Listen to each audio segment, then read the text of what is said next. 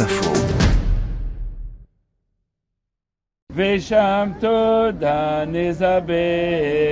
Réunis au pied du candélabre géant, pendant huit jours, des dizaines de croyants se réunissent chaque soir pour en allumer l'une des huit branches et fêter un miracle ancestral, la reprise du temple de Jérusalem face aux Grecs.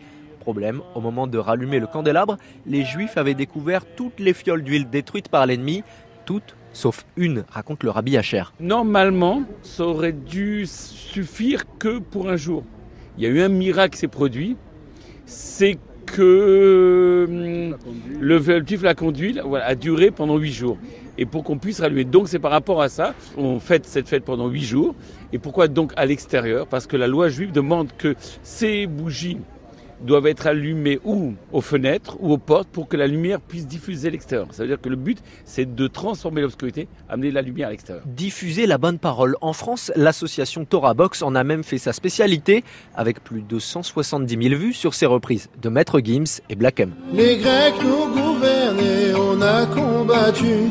Nous étions une poignée avec nos croyances. Face à une armée, on a eu confiance. Sur ma route, oui, pour Hanouka en famille, allumer les bougies, on le fait tous. Et bien sûr, à ce petit jeu-là, les anglophones ne sont pas en reste.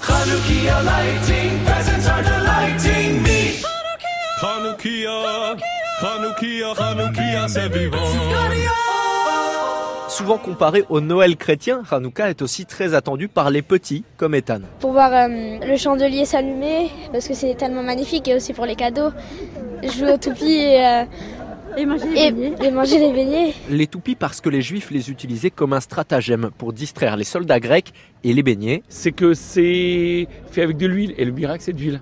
Donc la coutume c'est de prendre des mets huilés pour un rappel de ce qui s'est passé par le miracle. Voilà. Comme pour Noël, bien sûr, mieux vaut ne pas compter sur la tradition pour perdre du vent.